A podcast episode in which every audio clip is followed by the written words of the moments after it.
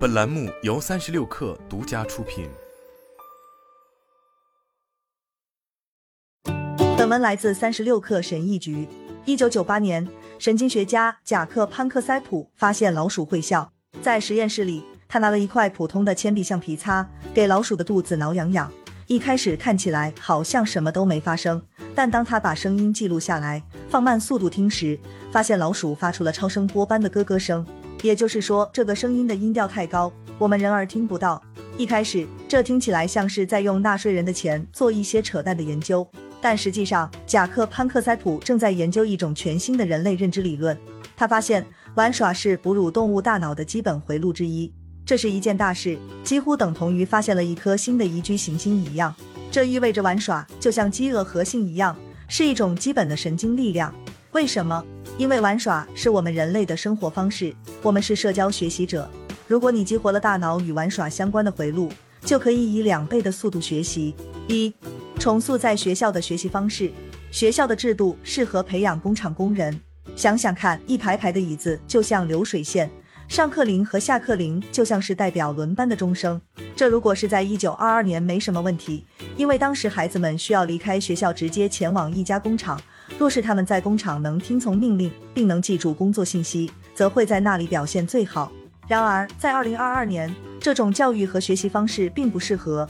如果你想更有效的学习，就需要激活大脑中的玩耍回路。二，激起自己玩耍的心态。在未来，你很可能会经常换工作，创造力将是最有价值的自然资源，就像我们以狩猎采集为生的祖先一样。狩猎采集者几乎擅长所有的事情。他们必须如此，否则就会死亡。未来，样样精通的人也会变得富得流油。未来将会看到博学者的回归。未来的孩子需要能够通过玩耍的方式快速有效的学习，他们不再需要成为机器上的一个齿轮。在未来，那些最好玩的人，或许是最有价值的人。三，为什么以玩的心态学习会如此轻松？玩耍能够让学习变得轻而易举，这其中有复杂的神经学原因。例如，玩耍会释放睾酮，这是一种在男性和女性中都存在的激素，它有提神的作用，能让人在情况不佳的时候感觉依旧良好。比如，一个脚踝受伤的篮球运动员依旧能打完半场比赛，那是因为他把打篮球当作玩游戏。再想象一下，同一个人脚踝骨折了，但这次是被迫在当地的一家酿酒厂进行无聊的工作。在这种情况下，他的身体可能支持不了他继续工作，那是因为此时他的大脑没有玩耍的心态。四玩的心态更有可能让我们挑战困难的事情。像贾克潘克塞普这样的伟大科学家，由于他们对所做的事情保持热爱和兴趣，所以会在工作中产生一种玩耍的感觉。在这种心态下，他们经常会被驱使去做极其困难的事情。玩耍不是跑来跑去吹泡泡，而是意味着找到自己的极限。发现他人的极限，并突破新的极限，这就是人们攀登珠穆朗玛峰的原因。那些最好的游戏是非常难的游戏。五、玩耍与心流的关系。另一位伟大的研究者，瑞士心理学家让皮亚杰发现了我们现在所说的心流。这里有一个图表，可以直观的说明心流是什么意思。如果事情太难，你就会焦虑；如果太容易，你就会感到无聊。心流区域是当你的技能和挑战相结合的时候所出现的状态。玩耍能够帮助你进入心流状态。六，玩耍有助于我们进入心流状态。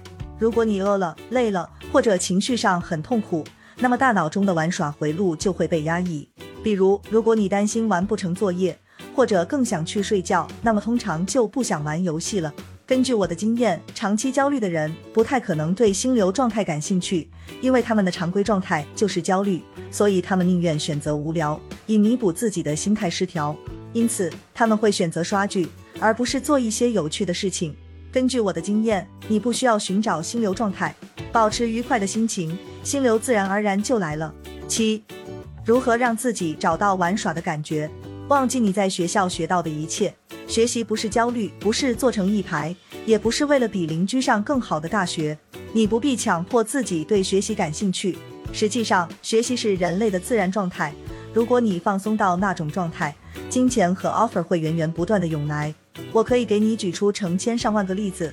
我遇到或听说过的人都是类似的情况。焦虑是一种偏差，而不是常态。